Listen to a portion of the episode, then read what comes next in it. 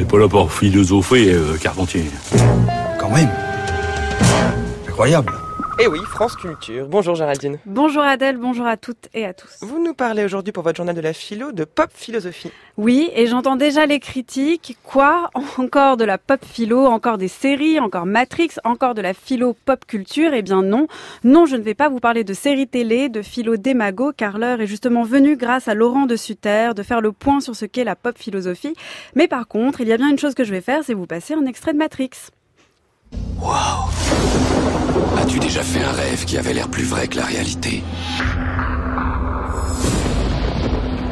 Si tu étais incapable de sortir d'un de ces rêves, comment ferais-tu la différence entre le monde du rêve et le monde réel Qu'est-ce qui m'arrive La réponse est là-bas, Néo.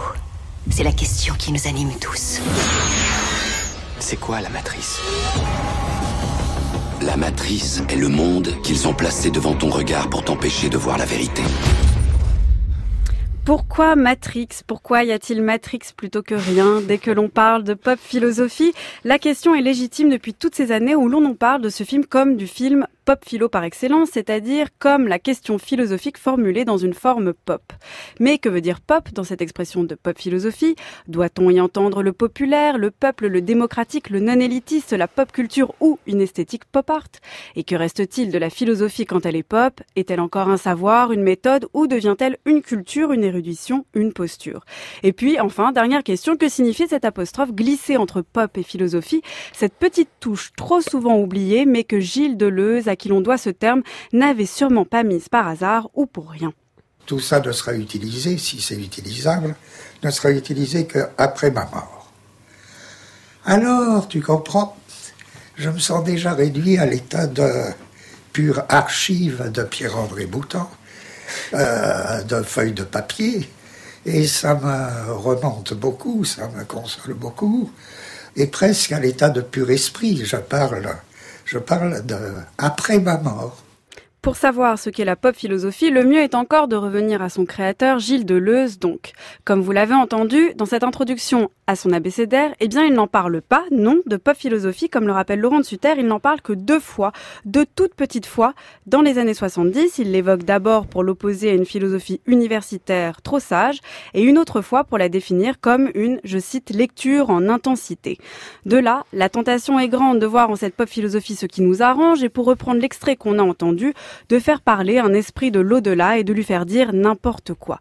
Mais là est justement le point de ce court essai de Laurent de Sutter. En une centaine de pages, 25 parties et 10 thèses, il définit précisément la pop philosophie comme n'importe quoi. Le style de n'importe quoi, la pratique philosophique de transformation de n'importe quoi en quelque chose ou encore l'ascèse du n'importe quoi.